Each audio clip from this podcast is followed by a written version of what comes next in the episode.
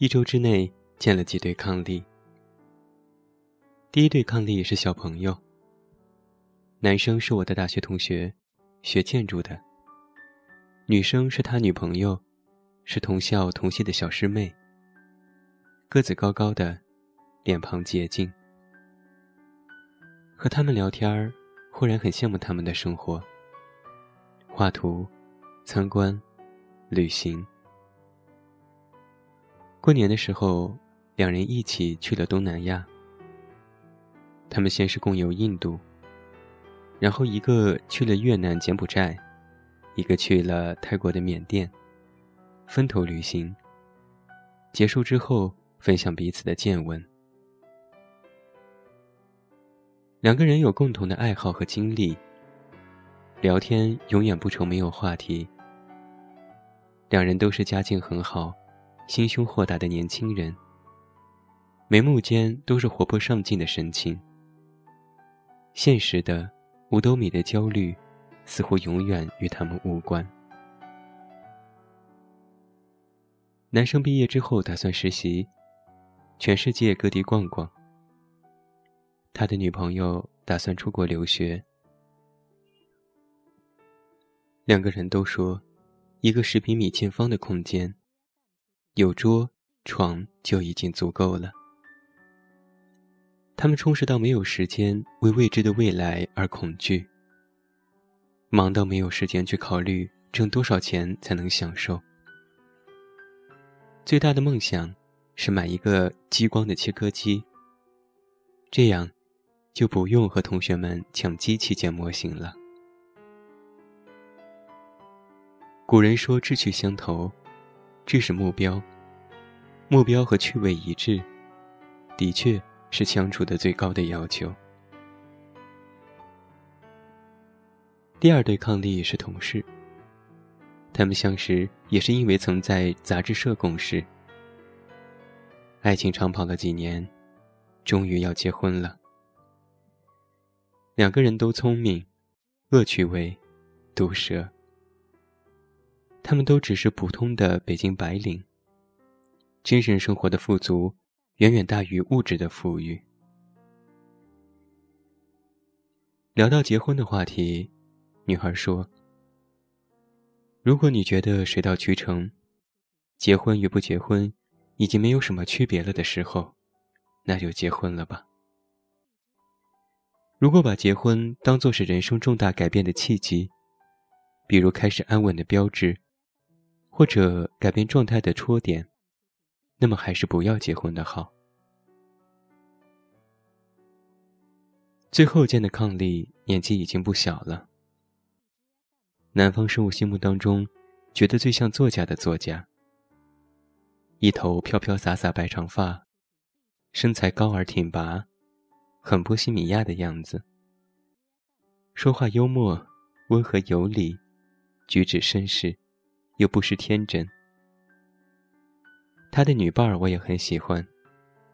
大气、正直、敏锐、犀利。相约一起吃饭，我先到。正好看到他们手牵着手一起下楼，心里一暖。从前约吃饭，他们吃完也是手拉着手一起坐地铁回去。这才有灵魂伴侣的感觉。他们在一起许多年，一直没有结婚。后来一晚在拉斯维加斯吃饭，路过一个教堂。彼此约定，如果吃晚饭后，教堂还是没有关门的话，就去结婚。吃晚饭，教堂果然没有关门，两人结为夫妻。说起来，我也曾经是一个。喜欢戳破各种爱情童话故事的人，沈从文会写漂亮的情书，也会出轨。萨特和波伏娃彼此都会写漂亮的情书，彼此都出轨。三毛和荷西的生活里，也充斥着各种关于生存的琐碎的争论。我那个时候觉得完美的爱情不存在，让人对现实更容易满足。后来见了见这些伉俪们，觉得人一生少年的恋人，应该就是志趣相投；青年的恋人水到渠成；中年的时候，两个人都是完整而强大的个体，可又离不开彼此。有这样的三段恋情，人生的情感经历可真是太饱满了。而这三段感情能够贯穿于一个人一生的条件，是他们不发生在同一个对象身上。完美的感情求而不得，是苛求所有的元素同时存在于一个对象身上，以善识善，终来判断一段感情的成与败。想想，可真是太不合理了。所谓的抗力，所谓的完美的感情，就是那个独立而强大的个体，可是又离不开彼此吧。我大概未算何懂保护别人，才无名分，以致我们拖拉至今，令你未放心，全程做我一世情人，仿佛还未够相衬。大家望。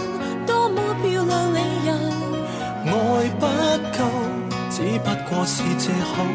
凭我爱你这么久，亦没信心走出教堂，没理由，为何未够好？请听我预告，就算跟你未有进化到，可给你的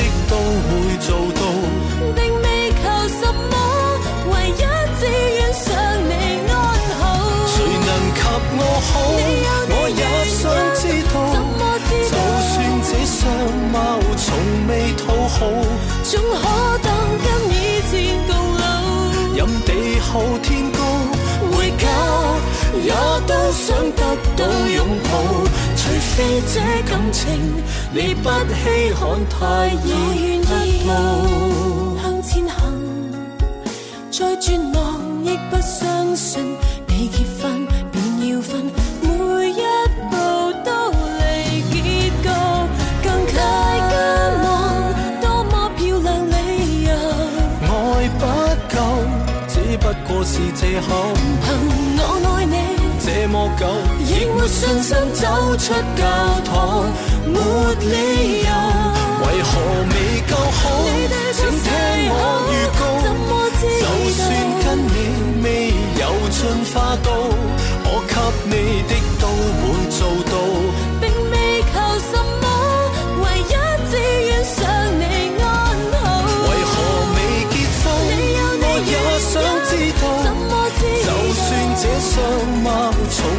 讨好，总可当跟以前共老。任地厚天高，回家也都想得到拥抱。除非这感情你不稀罕，太易得到。明日若然你要我抱一抱，明日若无法遇见更好，我答应最早来。